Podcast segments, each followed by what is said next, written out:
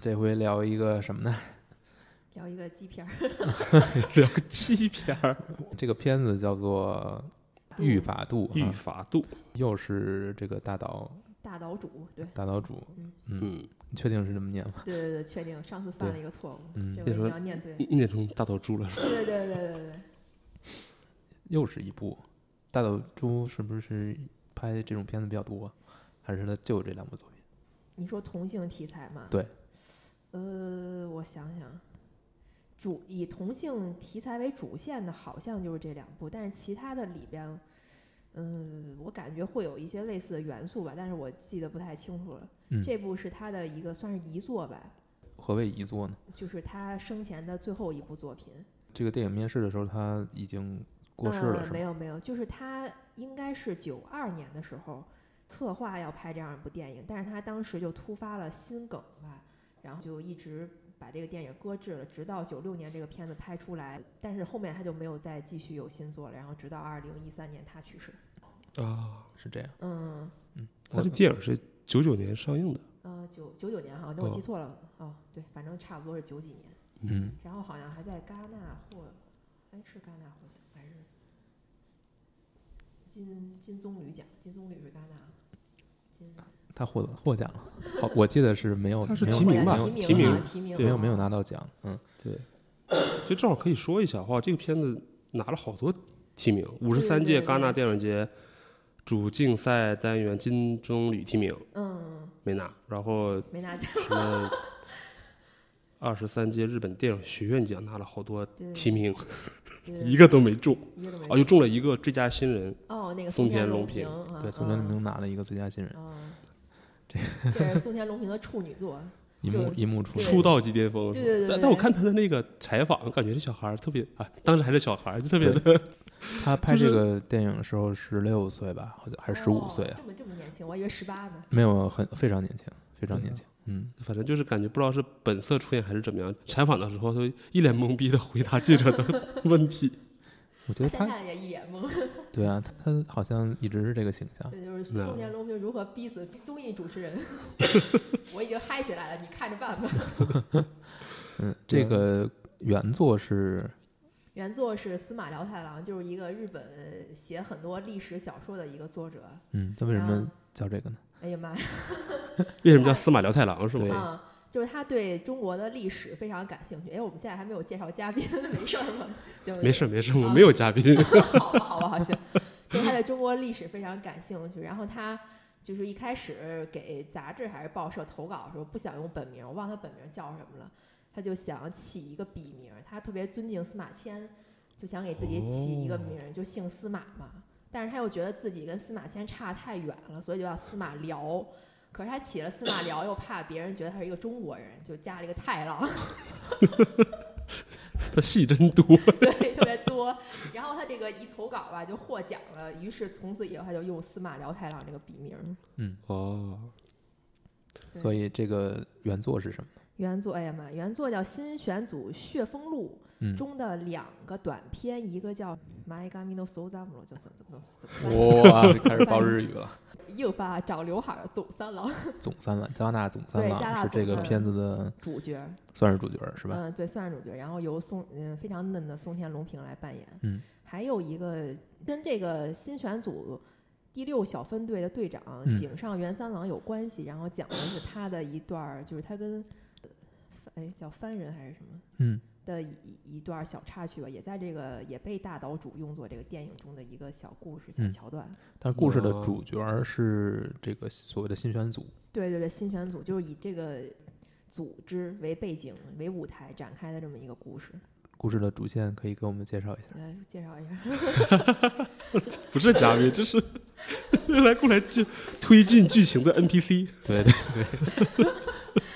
嗯嗯，呃我觉得还还是得重新说一下，就是这个片子讲的是什么嘛。嗯开始大家聊到了说这是讲的那个，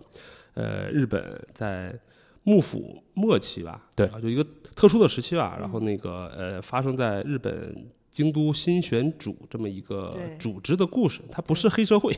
它有点像当时日本的那种，就比方说特种部队，武装警察的感觉，对这么的一个军队或者叫做暴力组织，对对对吧？？嗯，电影讲的是这样，就首先这个组织开始招人啊，可能这个开始组织主要是干什么呢？这个组织要聊起来其实还挺挺远，但是简单来说呢就是维护。呃，首先它有两个职能，第一个职能是要铲除那些倒幕的、嗯其他藩的那些人，嗯呃因为那个时候可两能两一可致能是对，因为那个时候可能日本正好处在一个什么，就是呃黑船时期，就是对对对美国呃英国人吧，嗯英国对人开着船过来，让日本 要开放怀抱。 然对对后，但是对呢，当时日本是两派嘛，一派是德川幕府实际控掌制权的这个权力机构，他嗯对们对是对不想的；另外一拨人是拥护嗯天皇，德川幕府是要开国的，哦就要跟那个就是外族英国我觉得是那样，就是当时那个时期好像就是双方都是很反对外国的，但只是说后来应该是德川这边会更保守一点，倒幕这边会更激进一点。就我所知，其实嗯你很难说哪个更怎样。就是当时其实他们主的主的位置差不太多，嗯，就是说德川幕府也是在往西化的方向上在走，对但就是是他走得更慢一些。就是大家都已经意识到说你纯对抗是。对抗不了的，因为对在之前曾经发生过什么那个什么樱花门什么事件之类的，不就是嘛？就是这些刺客、天诛那些，就是想跟外国交流的开一国些的一个一些人嗯大臣啊之类的嘛。嗯对，所以这个背景是这样，就首先呢，他们这个机构要两件事儿，第一件事儿就是要呃去找这些倒幕的特务啊，呃，你可以理解为什么反革命分子啊对对或者对什么对之类的，就总之是这么一 个，所以政其治实任务其实就类似于东厂是吧？对对对对对嗯嗯 嗯，对。第二个任务就是说，他可能会要维护当地的一个一个治安，对对对，有类维似护警江察户警治安察的一个，对，他还不是江呃，可能是更外围一些，嗯，不是，喂，不是在江户，是江户，就是，但是他不是属于真正的京警察都组吧织，嗯，就应是该当应该不是在。江户，他从江户出来的嘛当时的。等会儿，京都其实是幕府家所在的地方吧？但是江户时代不就是叫是叫江户还是那会儿应该不叫京都吧？哎，等会不儿， 出现了一京都跟东京是嗯两个地方吧？对对啊是是，对啊，所以其实江户不就是现在的的东京嘛？嗯，我当时记得，看他们从江户呃起家，然后去的京都。简单来说呢，就是这个组织新选组，它嗯其实就是一要帮着那个当时的幕府政府来铲除异己，啊、就有点像东厂 啊。但同时呢，也兼顾负责一下京都的治安，嗯然后说小偷小摸啊，或者什么放火烧山什么之类的。嗯嗯，对，然后就这么一个暴力机构吧，肯定里面都是以男性为主啊。然后故事讲的就是说，这个组织可能慢慢的壮大，我要招人啊。开始讲就说，我招人的评判的第一标准就是说剑术了得。然后他就，呃，故事一开始就是讲加纳啊，这个电影的一个主角啊，剑术非常好啊，然后通过了考试，然后同时还有还有另外一个是那个田代，田代，对，这两个人，这两个新人通过了考试，然后进到了这个组织，然后就是在讲这两个新人在这个组织里面发生的一些很神奇的故事。没有特别强的一个主线的感觉，但主线还是以加纳的这个这个人的一个记忆。嗯悬疑，我觉得这片真的就是一个悬疑片儿，你为什么觉得它是一个悬疑片？因为大家都在猜到底谁是凶手嘛。嗯，最后一刻你，你还你可能这个脑中还在想说，嗯，到底怎么回事？而且它其实相当于没有解开这个疑问。嗯，对，迄今为止，好像还有一些，嗯，我看到一些评论说还在去追究说，哎，这个片尾到底是什么发生意了思什么事儿，嗯对，是谁杀了谁，或者谁是幕后指使啊之类的。所以嗯这片子还是一个悬疑片儿，就说嗯以新选组为背景，以 搞基为一个噱头，是一个悬疑点。嗯，嗯，所以故事讲的其实我来说吧，就是这个 加纳和田代，一个非常呃，一个是加纳是武功还这个剑术很了得，对但是而且非常年轻，同时他还是一直留着刘海儿，像一个就不太像一个已经成年的这么一个武士这么一个感觉，因为美少年，算是美少年，嗯对，因为他们生活在一个所谓的新选组，它是一个以男士为男人，就是所谓的剑客为主的组织嘛，所以呢，里面有很多人打起了这个美少年的主意，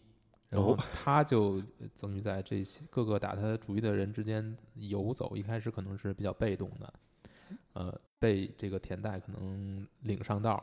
儿， 然后后来你会发现他在这个与个人的关系在周旋过程当中，他慢慢的越来越主动，那可能到最后它会导致这个组织里面出发生一些流血事件，嗯就会嗯，最后呢，这个流血事件是到底是真相如何，其实最后没有说清楚。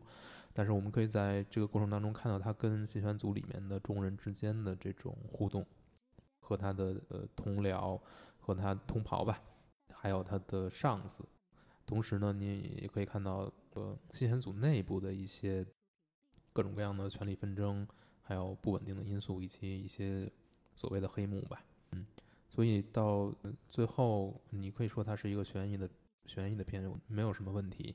嗯、另一方面就是它可能会让我们能用一种新的视角去看待那个时代。嗯，说到这儿，呃，你觉得这对于电影的基本信息还有什么要要谈的吗？演员要不要先说一下可以大致说一下。对，刚才说了导演大岛主大岛主？啊，然后现在男主是松田龙平，对，龙嗯显演那个加纳总三郎，加纳总三郎，嗯然后里边有一些就是真选呃新新选组历史上确实存在的人物，局长近藤呃近勇，藤金勇童有勇，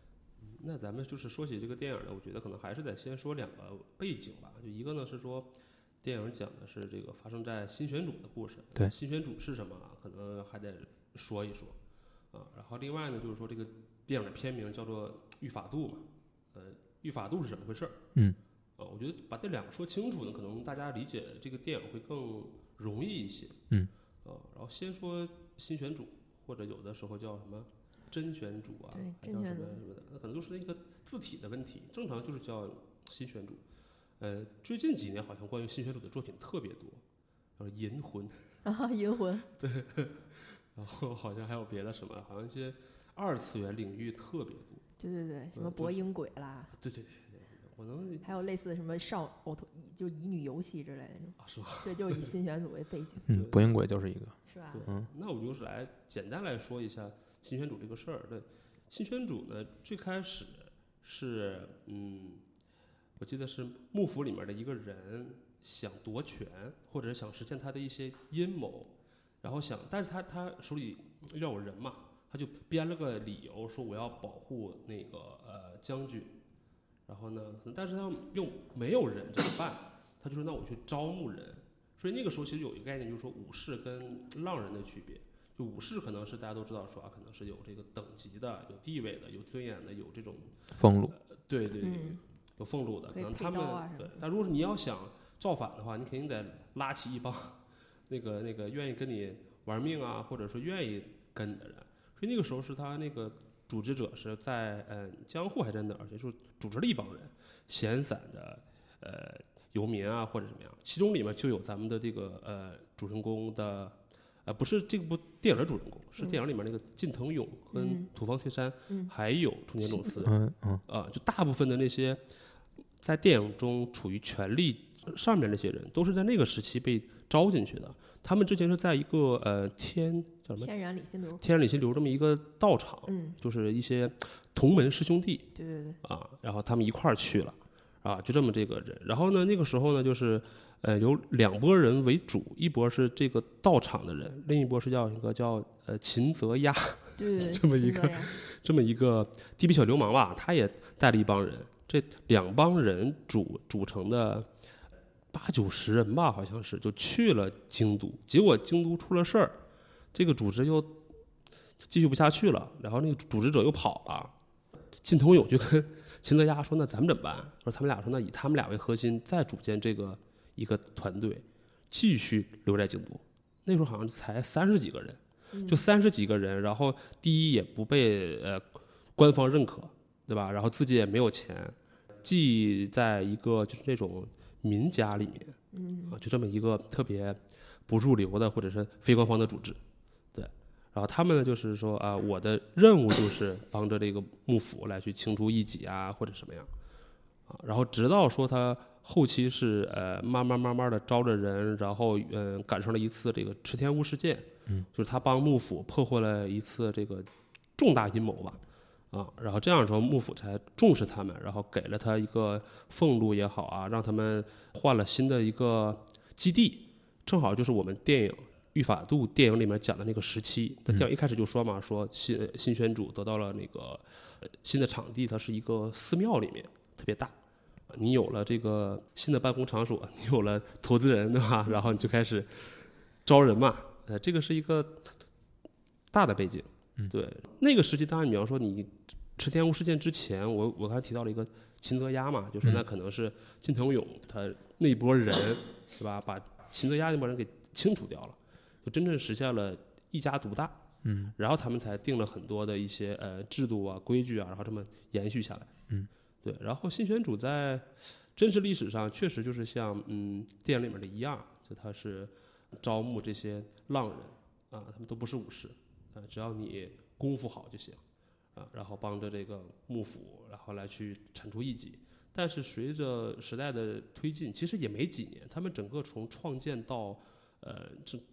对倒闭，也就才七年的时间。嗯，倒闭还行，你 我怎么不说破产呢？因为我一直是带着一个呃公司运营的角度来看那很有意思啊。新选主的这个，这真的真的就是就就就这家公司可能才成立了七年，然后就没了嘛。那可能赶上很多好的时候，但是到你挡不住一个历史的一个车轮，就大家都知道的，可能说幕府慢慢的失势，然后周围的这些藩拥护天皇，最后把他们打败嗯，然后新最选主要的有几个，有呃常州藩是吧？是萨摩跟萨摩常州好像是，嗯对，然后反正呃下场也挺惨的。首先第一呢，金藤勇被抓斩首，然后土方岁三带着剩下的人在反抗，然后也最后反正都这落是败了中嘛。中流弹死死死对去，嗯，对中田总司是病死，嗯对，陈佐斯这个美少年是得了肺结核肺痨，肺痨，嗯对，嗯总之就是结局是这样吧。所以他其实新选组在日本的评价中还挺有意思的。就首先他呃落败之后，成王败寇嘛，对就当时的政府肯定觉得说，哎，这个新选组是阻挡日本历史洪流的这么一个一个反派， 螳臂当车嘛，对，啊，然后可能会妖魔化他们一些，因为嗯他们毕竟是就像刚才聊的东厂一样，对吧？那肯定特务机构，对，你它在是这种嗯，这缉捕志士这对种啊一个对功对能对嘛对对，哎，真的嗯是，嗯，所以可能就是包被括这么池田屋事件也是这么一个事儿啊，其实嗯对啊，嗯嗯，有人会说，就是如果池田屋事件，呃但这个是两说吧。池田屋事件如果当时没有制止的话，它有可能会给京都造成很大的一个呃伤害，就他们是想制造火灾啊，对这样的事情，嗯，所以两说，第一说它确实是没有造成那么大的一个呃京都伤害，另外呢，它也确实是。就是算是政府的走狗也好，爪牙也好吧，嗯，就是一说是他阻这个事件等于阻止了明治维新，可能对让明治维新推嗯晚，了晚了几年吧，对嗯，那你说是如果真的发生了，可能我觉得历史就不能假设。就无法假设， 对那段时间他的口碑很差嘛，成王败寇，然后再加上好像当时好像还真的有新选主，剩下的人还活在世上，嗯大家也都也不能说什么。直到他最近多少年，包括像司马辽太郎他开始写这些小说的时候，大家才注意到说，哦，原来有这么一帮年轻人，对吧？那在一个集体中，为了一个目标，抛头颅、 洒热血之类的，慢慢这个形象又搬回来了。这个就很有意思，为什么能搬回来呢？因为他做的事情，毕竟，嗯如果你真的是从这个历史角度来看，不是一个特别正面的事情。我觉得可能辩证来看，因为当时嗯他落败了之后，没有人替他说话。就比方说当事双方嘛，那可能是西所有跟新选主有关的人都选择不出声，因为嗯他们怕迫害，对吧？那可能只有单方面声音。等慢慢这个事情都过去了之后，时代在发展，那可能很多的出土的一些历史啊，或者书书信往来啊，都被发掘出来之后，大家发现哦，可能当时评价太极端了。那是不是因为我们现在对明治维新这个时代的很多观点还没有完全的固定下来？应该是吧。呃我觉得另一方面也是因为说他这个他这个题材确实好，嗯， 怎么？就是一些年轻人为了一一件事情，呃，但可能会符合，比方说当时的日本政府的一种理念也好，怎么地也好啊，但反正就是小说家或者是这些影视作品会非常喜欢，嗯啊，就这么一堆年轻人干的事情，很热血，很燃，嗯啊，所以后来像司马辽太郎写的小说也好，再到我前一阵子就是啃完的那个四十九集的大合剧《新选主》啊，那段时间大家对于新选主的这个观点是正面的，正面。对，那如果对他们的观点是正面的，对于当时那些所谓的尊王攘夷的，呃，那些或者就是希望倒幕的那些人士的形象，在你看的大合剧里是怎么描绘的？呃，没有那么的明显，没有特别的明显，大家并没有非死即彼那种感觉，就是说，呃但是如果站在大合剧的角度，确实是，呃，肯定你的心是站在他们这边的嘛，会觉得说他们很可惜，啊，他们只是一群呃想为国家做点事的年轻人，嗯，他们站在这么历史的角度，你没你没办法站在我们现在的视角来看他们，嗯他们也不知道日本会怎么发展，嗯，往哪个方向走，啊、他只是觉得说我既然呃出生的时候是侍奉一个主子，嗯，对吧？那我就要去一直去跟侍到奉底下去。对，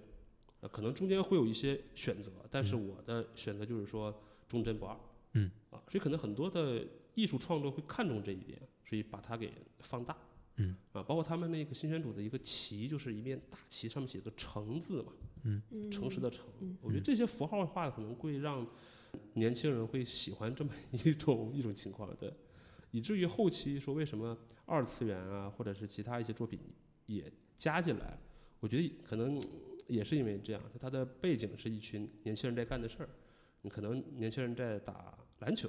灌篮高手；年轻嗯人打网球，哇，这网年轻人在看人，当 警察，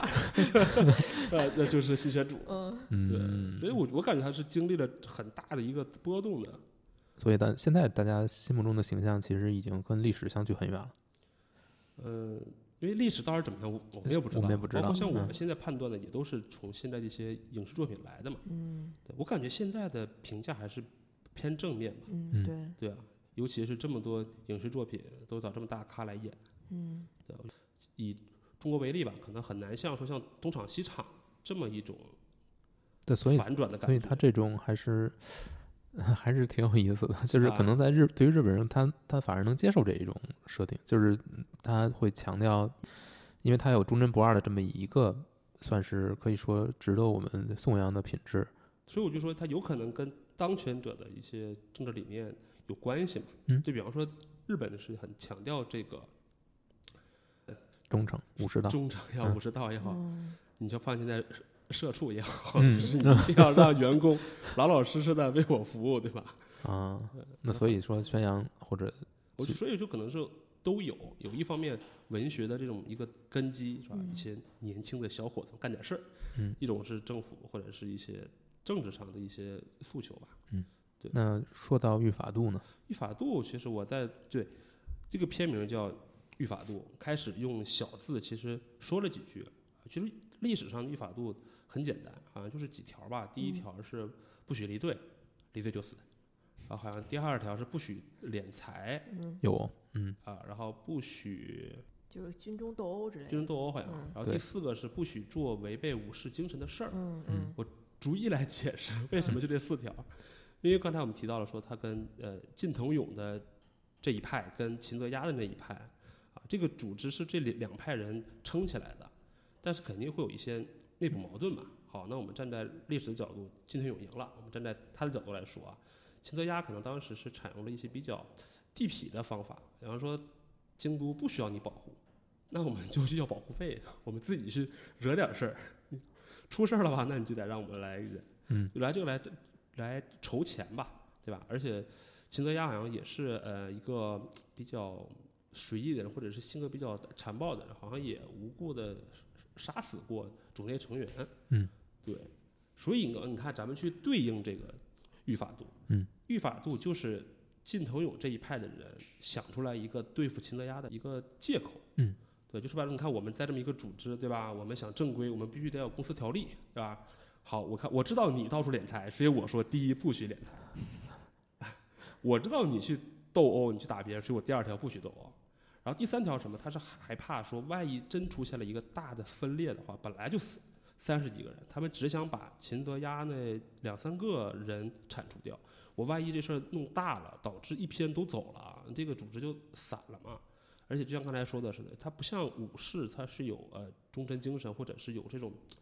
这个这个呃尊严什么的，他是一个浪人。浪人就说白了，你给我钱我就在干，然后你不给我钱或者我觉得不爽我就走了吧。嗯。他为了维持这个团队的稳定性，所以他提出来说，MD 三你不许离队，嗯离队就死。嗯啊，然后第四呢，说他怕这些都对付不了禁毒营怎么办？说我们再编一个比较模糊一点，就是嗯你做了违背武士道精神，你发现这个特别虚，嗯你你怎么都能叫 违背武士道精神。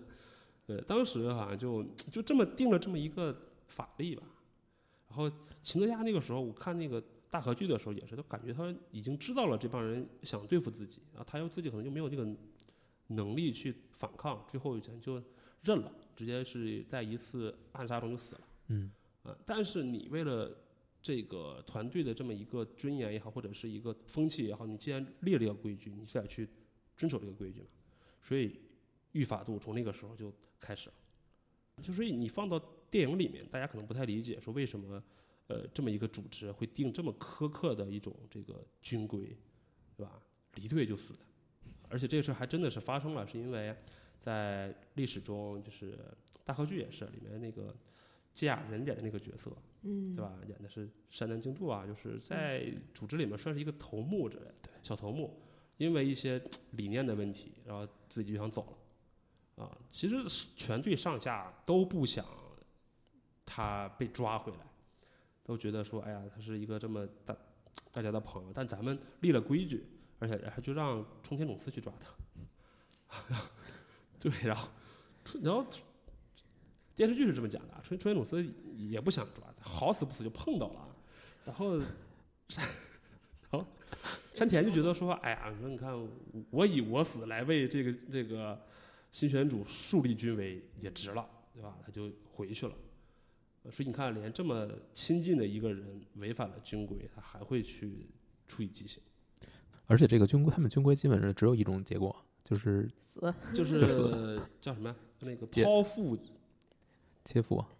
砍哎哦砍什么切腹砍头砍对头，就是剖腹加的接错嘛，啊，就是嗯给他一种武士的尊严。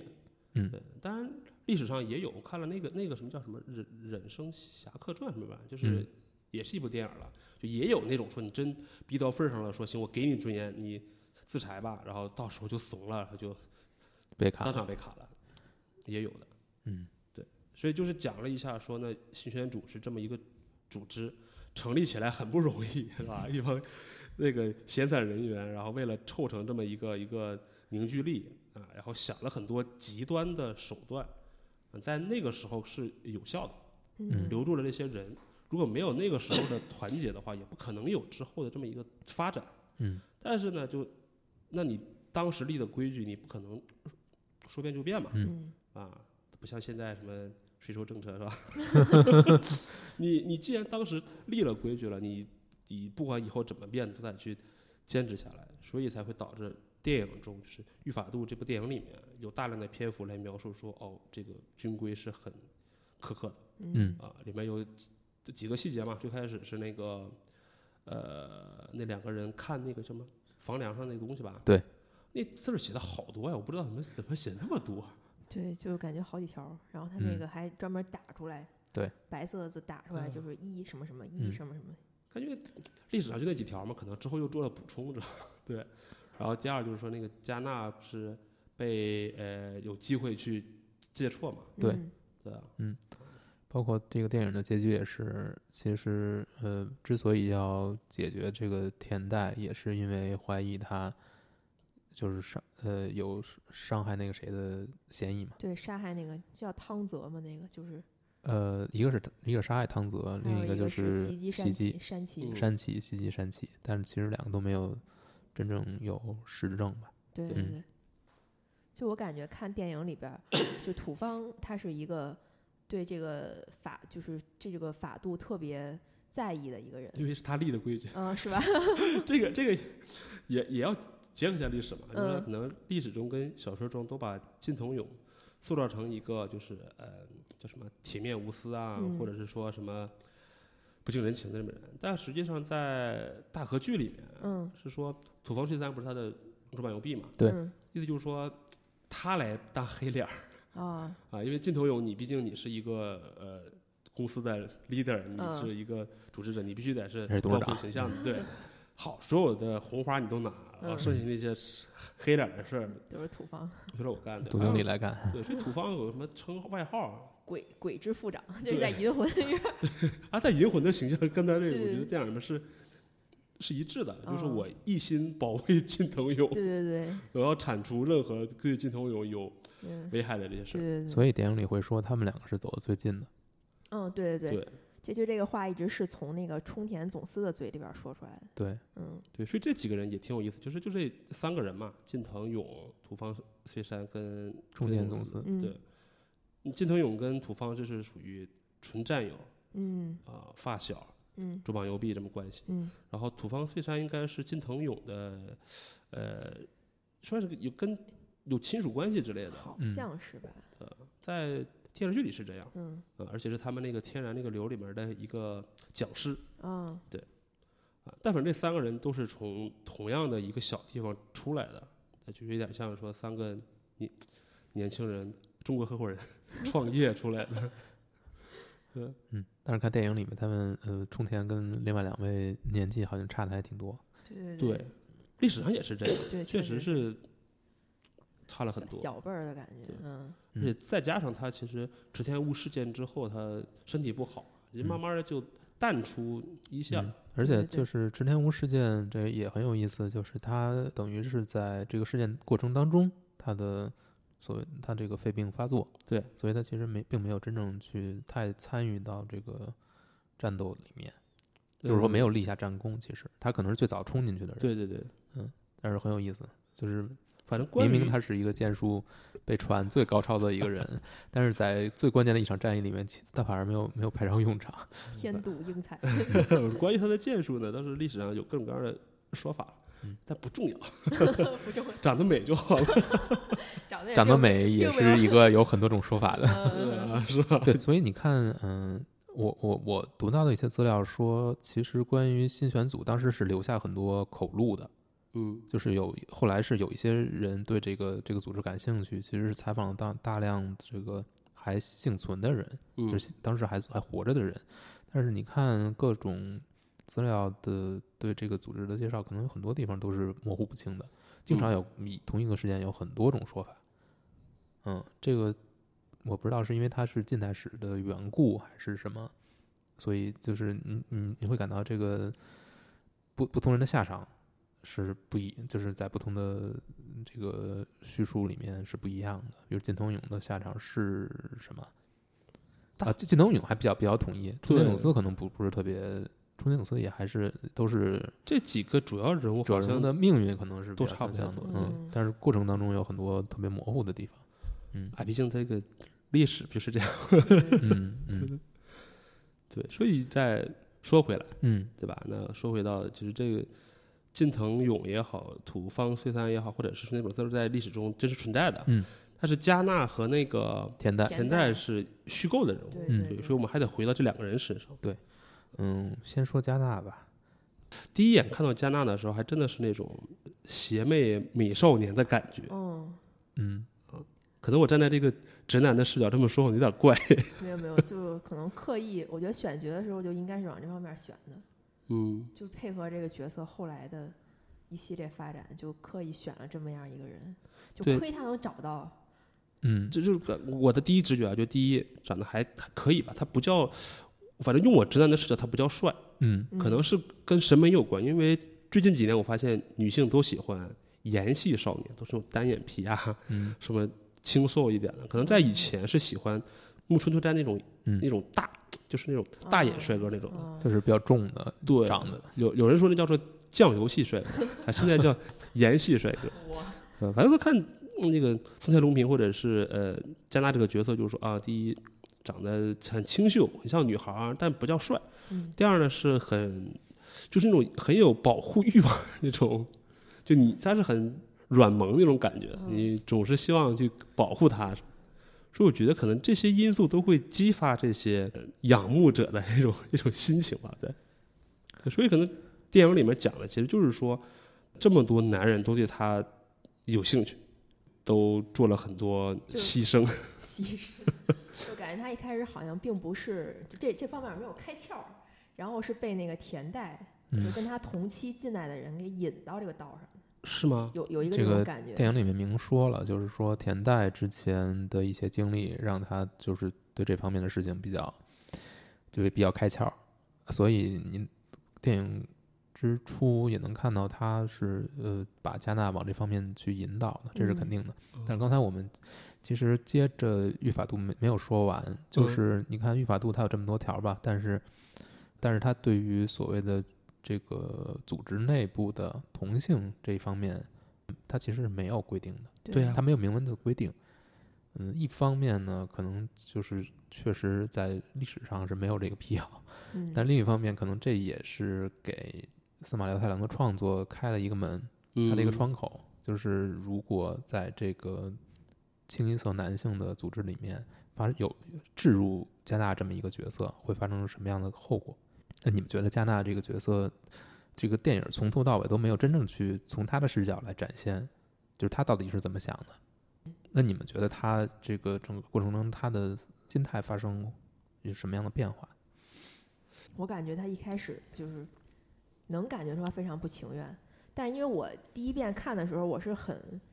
就是很迷惑的，就是我会纠结于他到底是情愿还是不情愿，包括他一开始跟田代，然后后面又跟呃汤泽，然后又甚至他对冲田总司也表达出一些非常爱慕的这个这个情情绪吧，就是我会很纠结他到底是。他到底是怎么想？对对对，就他是说谁都可以呢，还是说就是我会有一个自己有一个，嗯因为电影的最开始就是我忘了谁问他说你为什么成年了还要嗯留留着着这个啊，刘刘海海儿？对，然后他就是微微一笑，并没有回答，然后那个笑就别有深意嘛，然后又问他你为什么要进新选组，他就说我为了杀人嘛，可能嗯是。后来土方岁三又问过他一次，就是你为什么现在还留着刘海儿？他说是因为我立下过誓言。嗯，但对这个誓言是什么呢？从头到尾没有人去解释。对，嗯，然后又结合最后的一幕，就是他对于冲田那种感觉。我第一遍看的时候，我以为我我设想他是不是为了冲田才进的新选组，因为当时冲田肯定是一个比较有名的人嘛，就等于嗯说是他们剑术流派的一个、一个偶像的那种感觉吧，应该，因为他剑术很高超嘛。我觉得会不会有这种想法？但是后来我再看第二遍的时候，又推翻了我这种想法，因为我觉得他跟其他的男性之间，又也并不是那种完全抗拒的呃感觉，就是。就是你会感觉他的审美不统一，是吗？ 对，就是他审美不同，也是他的因为我感觉是，如果他真是那种，呃，喜欢冲田，那肯定是他美少年嘛。嗯但同时，他也跟 这两个，就是你看见怎么都不会觉得是美少年的人，嗯对我一开始对以为他是被被逼迫，但他又不是那种就是说能够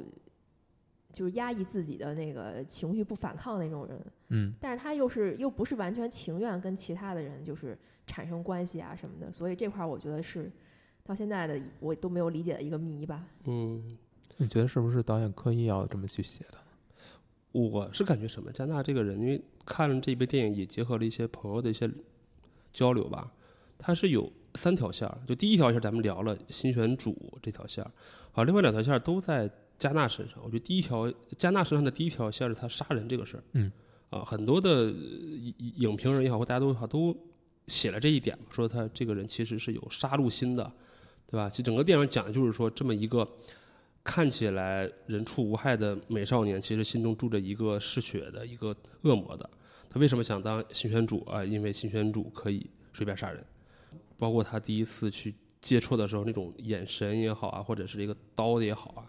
就感觉说他是完完全是这么一个邪恶的人。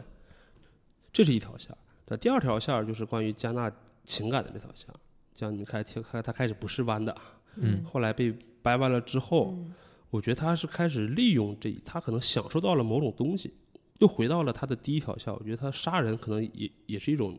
欲望的快感，然后他开启了另一扇门，他发现这扇门也有一种开启让了他后门。嗯也可以让他去满足一些事情。因为我觉得把这个角色你换成一个，比方说呃女性角色，嗯，呃，比方把它变成一个花魁也好，嗯，或者是把它变成一个什么就是女特务也好，就都合理嘛，因为他利用自己的姿色，然后清除了一个一个的人，最后实现了什么？哎，我觉得你提点也特别好，就是他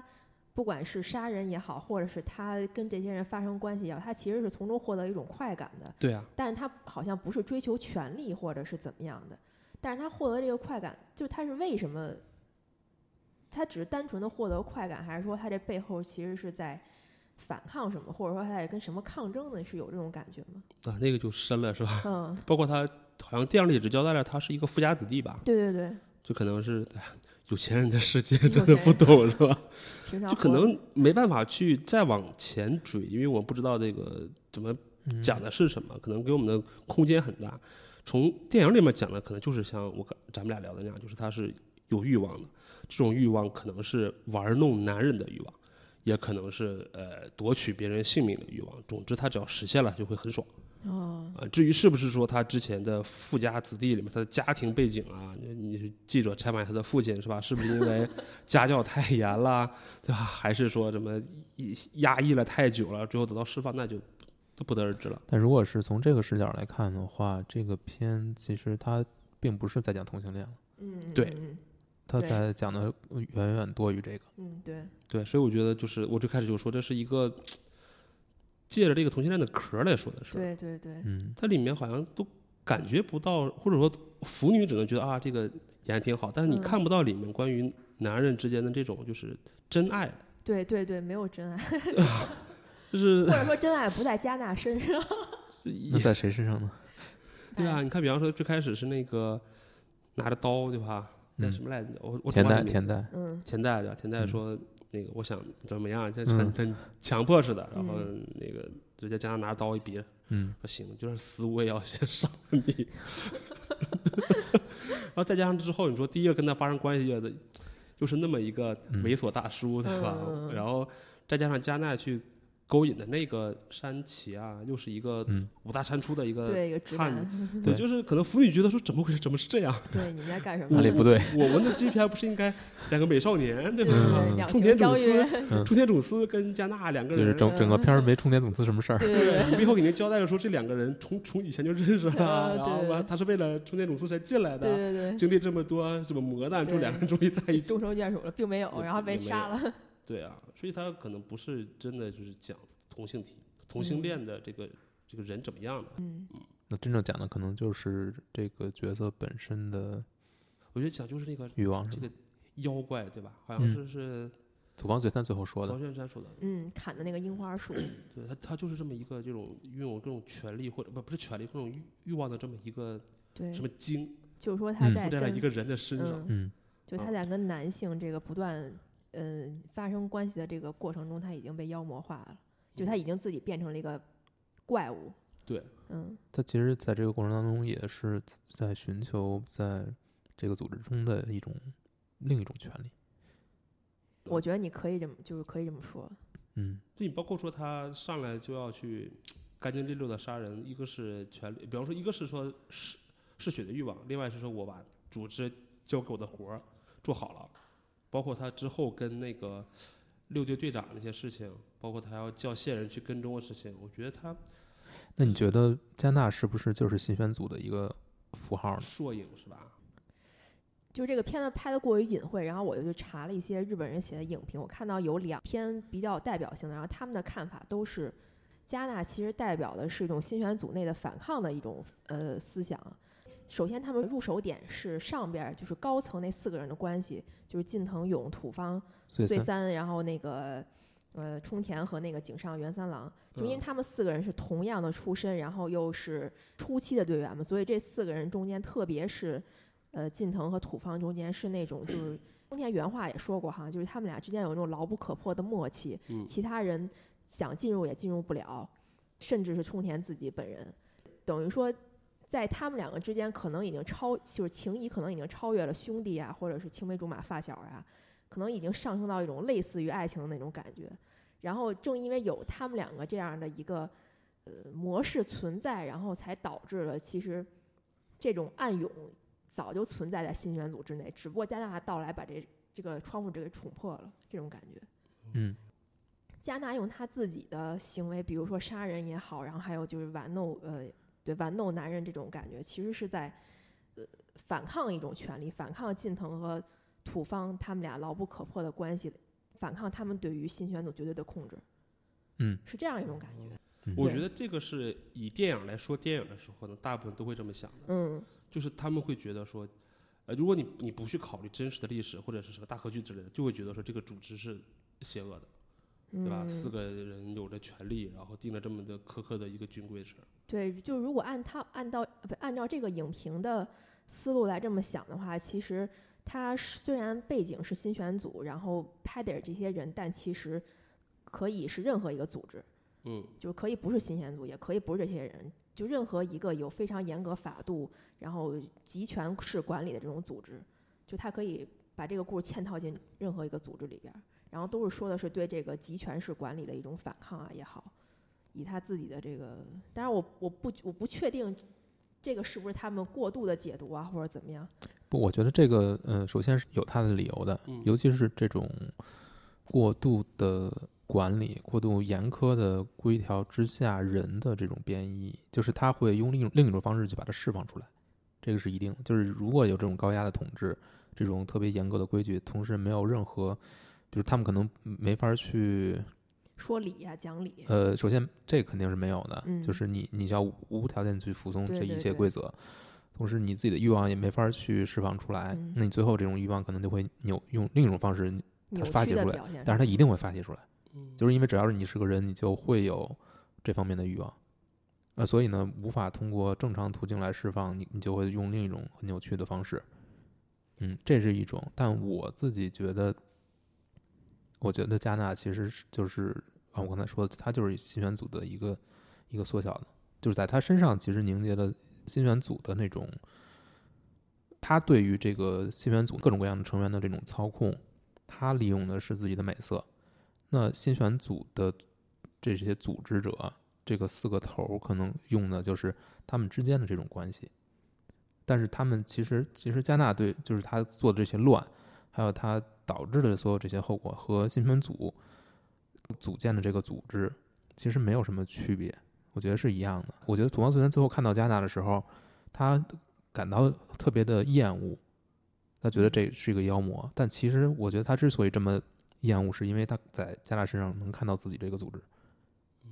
嗯他看到他觉得哦，原来我所厌恶的，他所厌他最厌恶的就是其实就是他自己。对，就是他已经变态了，嗯，什么？但对但这个是放到这 个电影本身来说嘛，对那我们就抛开历史来说说这个电影。嗯对，我其实不太同意啊，就是关于这个什么组织森严这个事情的。嗯举一个实例，嗯这个刘海儿就没让他剃，对吧？对嗯对对对，对吧？你真是那种不，组，这个反而就是一就是说什么呢？就是啊、就说就会侧面来说，组织对他有特殊的一个照顾，为什么要这样？是因为金童勇也看上了，因为所有人都有被压抑的欲望。嗯嗯，他们都要通过某种新方式来解决。这个既然是在我之前的规则之外的，反而就成了他们各自所有人这种会心一笑的，默默的在自己心里去去想象的这么一个东西。嗯你就是说我立了规矩，但是我也可以用我的权利让不不我让对我必须要松个口儿，啊，嗯我反而要松一个口儿，就是在另一个方向上去让大家去释放。嗯但是他会发现自己最后释放松的这个口儿会越松越大，最后自己他没法控制了。他发现底下的所有人都会因为这个美男子而去做出一些很奇，发生一些很非常奇怪的事情，他无法控制他。那我们这样啊，就是我还是再回到这个电影里面，你就说这个组织的森严嘛，就说哎高压的东西，嗯对于这些组员来说，它压在哪儿呢？比方，如果真是性欲的话，其实你说京都也好，他可能正常去妓院也好，这个组织应该是允许的。嗯但是他们穷啊，没有钱，又是一点，他们如果不加入新选组的话，可能还穷嗯啊、因为真的就是新选组可能他给了他一种通道嘛，就是你以前只是浪人、农民，好，我现在你到不了武士阶层，我中间给你了一个缓冲，以至于历史上真实的时候是新选组最后变成了一个武士阶层的。嗯对吧？所所以包括你说，如果你要不不进来的话，你连钱都没有的。你嗯进了这个组织，你领了这个钱，你就可以去满足自己的欲望。但是他，但是我记得有一个幕就是山崎带着那个他去妓院嘛，啊，对呀、你看这个对，但是就片儿里是头就是嘛，对，但是那个加纳的钱是他自己出，因为他家里就很富有嘛。然后嗯山崎的钱是那个土方令给他，就等于说是公司给他出钱，公费嫖嫖娼。 对，尽管他也没有嫖，他就喝了点酒就回去了，就感觉他们因为他们去的地方高级啊，是吗？并不是说用它去反映他对集权一种压迫的一种反抗，所以他们并没有太压他们嗯，吧，就是我觉得不是这种意义上的集权，嗯，其实呃更多是精精神上的，就是对呃这种绝对的权威的一种服从。但好像你像日本的武士的这么武士道也好，这么一脉相承也好，还还有一点就是他们平时的生活模式，嗯，嗯，其实他们大部分时间是无所事事的，反正嗯，啊大部分时间是练剑，然后嗯反反正应该会挺苦的，对。嗯，就是这种生活杀人模式本身是，嗯，那你其实理解为你说像当兵的大部分都是这样，对啊军营，是所以很多的电影题材好像也都瞄到了，就是说在军营中的这么一种呃同性题材的这种形嗯，象对，所以它本身就是一种很压抑的状态。嗯还有那个电影里边儿是有一个人，伊东甲子太郎是吧？啊就有一个人他剑术不太行，但是他头脑比较好，然后他其实等于说也是位于新选组领导的上层，然后对他对对跟近藤勇的关系比较好，但是土方就一直很排斥他进入到他们这个领导上层，是伊东甲子太郎。是的，啊他是吧在历史上也是这样，历史对吧上最后他就是带队走了，就他好像没有近藤勇就是那么激进，他比较呃也比较反对武力，也可能跟跟他自身剑术不是特别好有关系吧。但是，呃，土方好像就跟他不太对付。对，就他这么一个们这个是插曲了，人插 曲。它跟主线应该关系不大。我觉得主线还得回到说嗯，关于这种。呃，你刚才我觉得同意小红说的，确实他们这种呃生活模式应该是很压抑的，因为在那个特殊的历史时期嘛，你说这种战争时期或者这种这种，然后它还是一种军事化管理的这么一个团队，它必须得这么做。嗯，所以你看，当有两个浪人嘲笑他们的嗯练习的时候，所有人的反应都是就极其过激的，嗯，对对，就是非常不正常的感所以觉你。看这个是，就是你你可以理解为他是被逼成那样的，也可以理解为他是就天然就会对这个组织有这么一种荣誉感，他才会这么做。你这两个是哪种呢？可能都有，嗯都有对吧？嗯或者说新新选组本身的所有这些理念，他所有的这个他在做的事情，还有他们崇尚崇尚自己的刀剑这个武术技巧，嗯，所有这些其实都是很怎么说呢？某种意义上是非常不就是不正常的，嗯是不正常的一个状态。包括所有的，只要你有你你这个功夫好，你就可以加入。那你功夫好之后，你就会得到重用。然后所有的这种我对这个组员的管理和控制，还有他们平时在的这种平时这种状态，其实哦都非常不就是不自然的。我觉得你要这么说的话，还真的回到了你说这个加纳或者这个事情对于新选组的一个映射，嗯，就是关于刀剑这个事儿。嗯，最开始咱们面试的时候都说只看刀剑功，对吧？对嗯然后包括他们在那个练剑的时候，然后呃六番队长特别弱嘛，嗯被人嘲笑，对，然后以至于说他们带人去杀，确实是，就是新选组就是刀剑的最后的一种，就刀剑时代的最后的一个挽歌也好，嗯因为那个时候已经验证了说枪炮肯定会取代对刀剑，嗯，所以才说如果你只认刀剑的话，你的新选组的组织就会落败，嗯，对，所以能映射到。那所以加纳对于杀人的这种渴望，这种扭曲的、非常扭曲的这种欲望，其实也是映射着新选组本身嘛。就他对于刀剑的执着嘛，就是一种近乎扭曲的执着嘛。嗯嗯，也可以这么说吧，我觉得，因嗯嗯为它毕竟是一个的暴力机构，嗯，对嗯。但加纳对于身边这些人没有去，呃，电影是没有描述他对这些人的感情的。那嗯最后我们可能很多人能得出的结论就是，呃田代的刀是他拿走的。嗯嗯，然后汤泽也是他杀的，嗯那他为什么要做这些事情呢？就如果事情的真相是这样的话，他为什么要做这些事情？或者我理解是说他他很想杀人，但可能嗯这段时间就没有机会的话，嗯，他就会给自己创造机会，创造一种机会，用自己为一个诱饵，然嗯后让这些人上钩，最后自己米排了这么一个情杀的这么一个局。但是这样的话也有一个说不清的地儿。汤泽呢，他可以，他还可以有本事可以杀掉嗯，田代，他未必有本事杀掉。嗯是是有所以本事的啊。其实他，你看他最开始那一幕，嗯大家不是在评价嘛？嗯他说其实，呃，加纳的剑法是要好于那个对那谁的，对但实战呢，最后一幕其实他是耍了一些手段，他才赢的。啊。所以他追求的其实并不是杀人，那是什么呢？我觉得可能就是这种刀剑相搏的这种快感快感。啊，我觉得也有道理。包括他，如果他剑法真那么好的话，也不至于说在那一场戏，就是他跟六番队长去追那两个人，嗯啊，那那个戏我觉得太出戏了，就那一个嗯梯子还得、嗯我下去两个灯笼，你看下面是下面是亮的吧？你嗯看我我多聪明，我刚上梯子就被给搬走了，我就我真受不了。这段戏我看完之后，我说哎呀，这个日本武士怎么能这样？有点傻是吧？对，然后跳下去还把脚给崴了，我说哎呀，这嗯，个对而且明明砍成那样，居然没有破相，嗯、啊对，不过对那场戏我我可能说是为了导演为了就是戏剧效果嘛。嗯戏剧效果嘛，就是让那谁那个加纳负伤，嗯然后田代去这个当着众众人的面呼喊他名字，嗯，嗯，那所嗯以就安排这小插曲是为什么呢？就是他如果其实不安排这个呃六番队队长的这小插曲的话，整个故事也是成立的。就像最开始说的嘛，就是又回到权力上来说了，因为近藤勇啊、土方还有那个冲田，他这三个人都说清楚了，嗯然后只有只有他可能是说更代表这种权力，因为他剑术也不行，嗯，嗯，就是因为跟那三个人是从同一一个个是里边出来的，所以他就可以被无限的可以为所欲为是吧？ 哦对，嗯，但我觉得这事儿也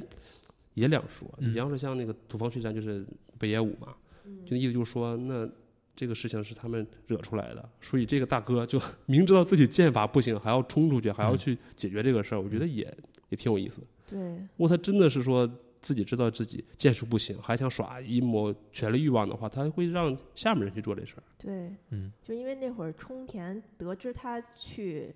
找这个人报仇的时候，他就马上去土方的房间里，就跟他说说你之前那样说他的话，其实就逼他去死嘛。嗯，他就是抱着赴死的决心去找那个浪人，嗯、去复仇。所以这块儿我当时觉得有点奇怪，就是土方他应该不不会说不知道自己说的那番话是什么意义吧？为什么还眼睁睁的看他去赴死？如果冲田不去找他的话，土方也不会派人去救这个对，井上井上远三郎。 嗯历史上井上那个角色应该是。呃从小就照顾他金童勇的，嗯，他好像是那个那个道场里面跟他跟金童勇的养父在一块儿，嗯啊，然后他养父就托付给说说这个金童勇就交给你了，所以是这层很亲密的关系的嗯啊，所以我觉得忠诚是第一的嗯啊，至于说能力，可能确实像电影中或者是大河剧里面也好，都是这样，他能力确实一般，他嗯年纪也大，对，那可能你用来说这是权力的象征也可以，说年纪大身身手不好，我还能当队长。那你觉得，我们说回这个结局吧，就是结局有点儿如梦似幻的感觉， 出现了很多很多版本。对，嗯，有的版本是这个土方岁三，呃，梦到这个是中田来找他，嗯，。有的是就是有好几个嘛，都有好几好几版嘛就那几个场景真的对是对对如梦如幻，对，一个大雾弥漫的这腐个，女截 图。什么？这就是他那几场戏啊，嗯啊，嗯穿的还特别的漂亮，是嗯吧？嗯那你觉得首先嗯这个土方从土土方岁三的视角来看，他为什么对这一系列事件是一开始都是持这种放纵的态度？放纵嘛，就是就是不不去管嘛。嗯我们就说一下土方岁三对加纳的这个态度吧。嗯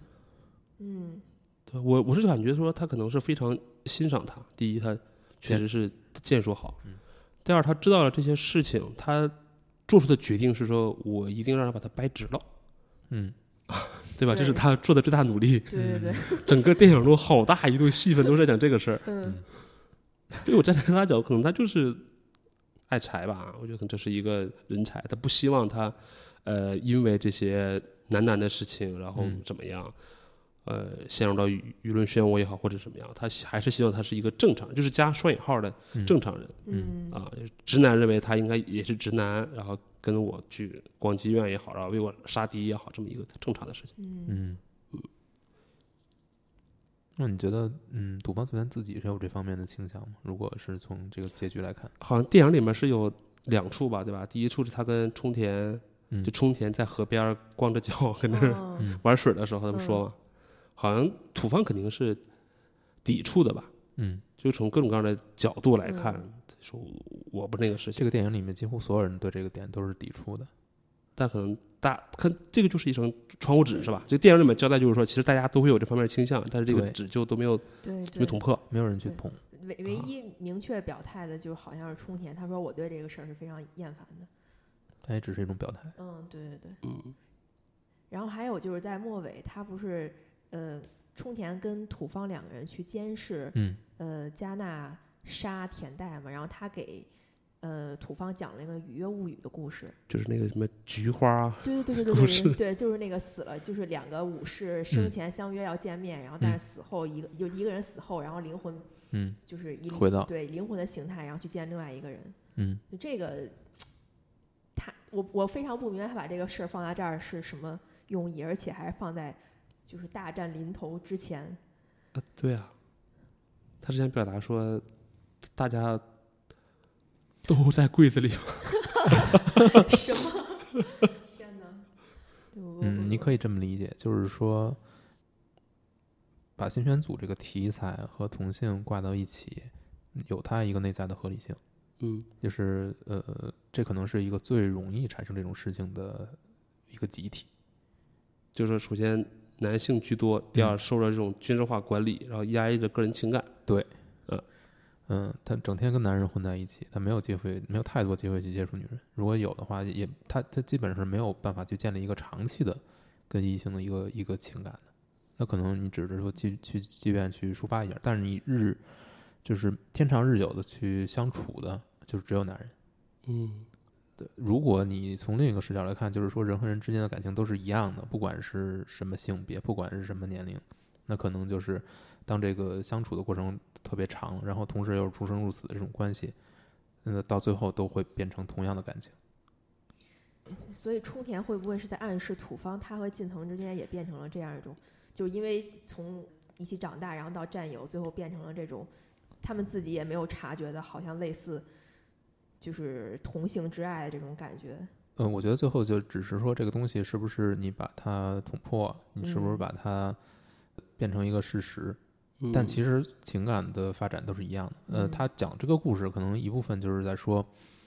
呃你可以把它看成一个战友回来，呃，你们来叙旧或者怎么样的，就是遵守誓言的这么一个故事。嗯但你也可以从另一个角度去看它。重点不是这个事故事本身，而是说你怎么去看。嗯，军队中或者说在新选组里也也是这样，就是事情其实是一样的，你们的情感，你们日夜相相对的这相种对的这种这个就嗯这是个过程都是一样的，不管是你土方岁三和近藤勇之间，还是我冲田总司跟你土方岁三之间，还是说加纳和田代之间，加纳跟另外这些人之间，你你就包括山崎跟加纳也是嗯这种一次一次的拒绝之后嗯才转变了过来。对嗯，只要你是人，只要你去经历这种过程，你最后产生的情感都是一样的，就是你没有任何一个个体可以逃开这一点。而且你在竞选组的这么一个组织架构之下，你可能最终都会走向同一个方向。嗯呃，一方的压抑会导致另一方面更强烈的扭曲。所以呢，最后就是说，嗯、我们大家其实都是一样的，那只不过你愿不愿意把它说出来，你愿不愿意这么去看它。嗯如果你愿意这么去看它呢，你就是直视它；如果你不去看它呢，那你就把可以把它的伪装成另一个样子。嗯你嗯，这么去理解呢，其实他其实冲田总司在在说的，那就是你整个新选组，对你新选组的扭曲之处。对对对，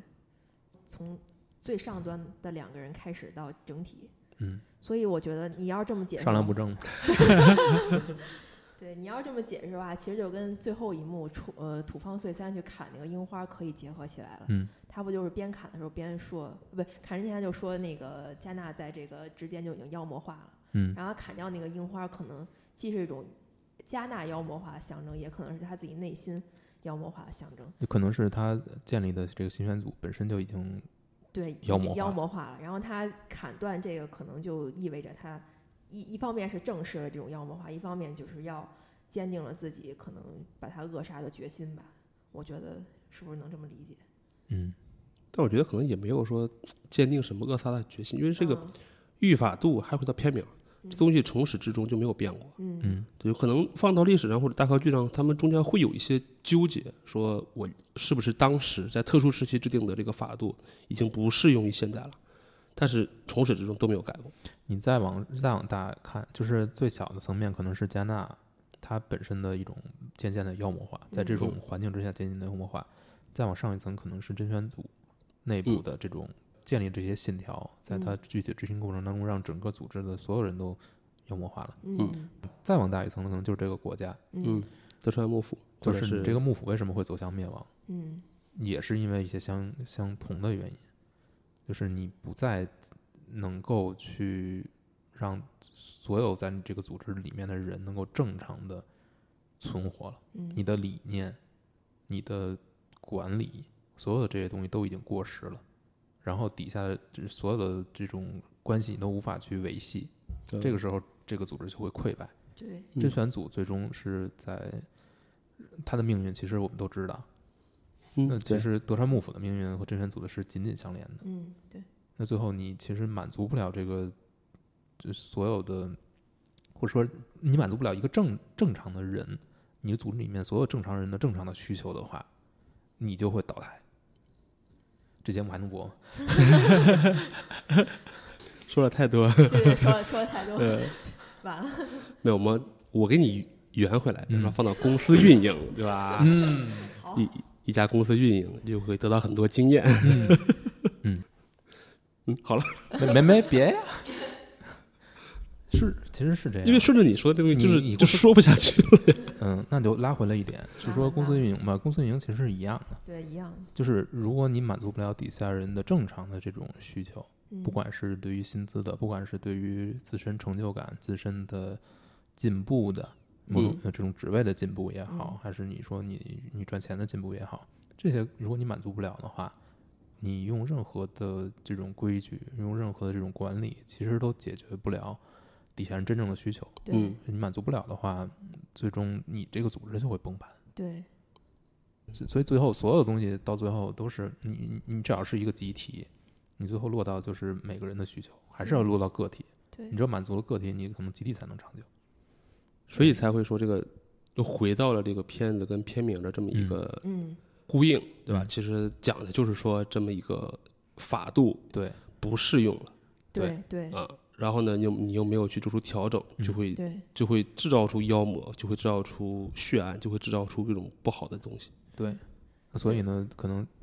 话说回来，如果这么看的话，同性题材确实就是它的一个烟雾弹。嗯嗯，它借着对同性在讲的其实是一个制度的妖魔化。对对，他说这个反正你能想的很大，就是导演可以用这个来去说很多很多事情，我也可以说一些很小的事情，我也可以说很大的事情。对他把可能把很小的事情放在放在表面上，但是你看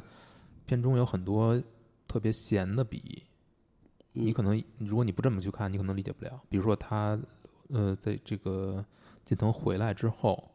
他就有去一去一回嘛，他回来说常州藩的事情，嗯就是怎么样对要对待常州藩。嗯你看他们最后其实有是有争论的嗯，有的人是说要对常州藩这些人要宽容一些。对，就是嗯那个伊东甲子太郎。对，是嗯他。呃但是其他，但是他近藤勇的其实的观点，还有他的态度展现出来的，就是他听不进去话，他认嗯为一定要去打压他们。这可能也暗示了，也其实也暗示了他就是新选组未来的或嗯一个结局。对另外就是近藤勇在整个片子当中的形象，并不是我们历史中说的那种不近人情或者怎样，就不完或者说一个领袖的形象嘛。你看他完全不像一个领袖，他对底下这些事情的处理，很多时候是带着一种看戏的心态，嗯嗯，嗯，你就觉得他自己其实有自己的小盘算，然后他觉得，嗯，他也清楚自己的组织的构成，还有他现在这个状态是不正常的，他是默许以这种方式去缓解组织中存在的所有的压力，啊，他是想把这些转移到一个具体的人身上，一件一些具体的事身身上，一些把这种不正常的需求释放出来。包括土方岁三也是在默许这件事情，包括为什么让这个谁，让扎娜一直留这个头发帘，保持这种状态，让他在这里面这个翻云覆雨，嗯，转移矛盾，转移矛盾嘛。嗯那最后冲田把他杀了，等于说其实是冲田自己的个人行为了，就中间把谁杀了？把加纳呀，这电影里面是有这么一段儿，就是他冲出去对之后啊一声，对，哦就是最后加纳把那个田代嗯杀了之后，然后冲田和土方不是往回走嘛，嗯然后他冲田跟土方说：“我忘了个什么东西。”然后嗯就回去，然后就听到加纳叫了一声“土方先生嗯，”，然后就啊一声就把他给砍了。嗯谁谁把谁砍了？土方把加纳砍了，电影里面啊不不没这么冲写，冲田把加纳。对，冲电影里突嘛面没这个镜头，但是大家这么解读是这样。对，因为那个场、哦那个场景下只有他们两因个为因人为，因为你要 尊重历史嘛， 历史土方不不那个冲田不是这么死的，对，所以你要死的话，那只有不是加纳冲死冲天把对把加纳对中间把加纳斯杀了。对对，嗯，所以呢，就是所以为什么他又就他等于说他是一个个人行为嘛？应该不是我觉得肯定不是嘛。近藤或者是土方不是受益的吧？呃，不不不，不可能是一个一个个人行不可为。以如果是个个人人行为的话，他就要他就要被语法毒了。对啊，他肯定还重点就是要被还接错是了还是站在一个组织或者说权力的这么一个结果，说他一定要把他杀掉。那那如果是这样的话，加纳最后其实就是，当你发现你用来缓解这个组织中的压力的这个棋子已经不再听你话了，他自己在这个过程当中，他要寻找自己的权利。嗯，他让自己的会权力他空间会正在制造更大的麻烦嘛？对呀、啊对，那就通过杀人是吧？所以说就把已你解经决控制掉不嘛。住，把它解决掉。嗯，嗯，这么理解也可以。那所以其实最终加纳也不过是他们的近藤的一个棋子，对，嗯好可 怕。 对，所以冲田他其实是一个什么？就是他在这个电影里感觉一直是个局外人。所以他看得最清楚。我觉得他对新选组内部的这种乱象，他是很明白是为什么的，所以他是会对土方说那那一番话。他其实是在暗暗的把这个事情来龙去脉，去跟土方表示说我我其实很明白。等于说他其实是不支持这种过于严苛的管理嘛？还是说，但是他又是这个管理的本身一个环节呀？他本身就是一个受益方嘛，嗯，嗯对呀、既得利益者，但他也有自己不满足的地方，因为他没法再往上走了，嗯因为他对说了，他说近藤跟呃呃土土方方是嗯牢不可破的，嗯，他嗯都那进，嗯，对呀、他也插不进去。嗯，这个其实就是就是一个更可怕的了，就是这个组织的，就每一个人都不满足，嗯，近藤和土方也不满足，啊，对呀、 但我觉得这样就是，你放到历史角度来讲，金藤肯定是希望你越做越大嘛，就说白了就是公司角度，把蛋糕做大，大家才能都分得多嘛。嗯，但如果说大家已经看到说这个蛋糕做不大，那就可能就是内部来去斗争，斗争了。那其实御法度就这个所谓的法度之于新选组，其实就是新选组之于幕府的感觉。呃，新选组就是幕府的一个管理的一个机关嘛，对嗯吧？嗯，对，他所指行使这些权利，其实就是嗯，所以他电影其实通过这些事情在谈的，可能还是，嗯，一个不合实际的管理下民众的，我我们聊聊的有点儿费， 消音是吧？哔哔哔。嗯嗯，嗯，那我觉得差不多了，差不多了。别炸了。 嗯，别炸了，嗯。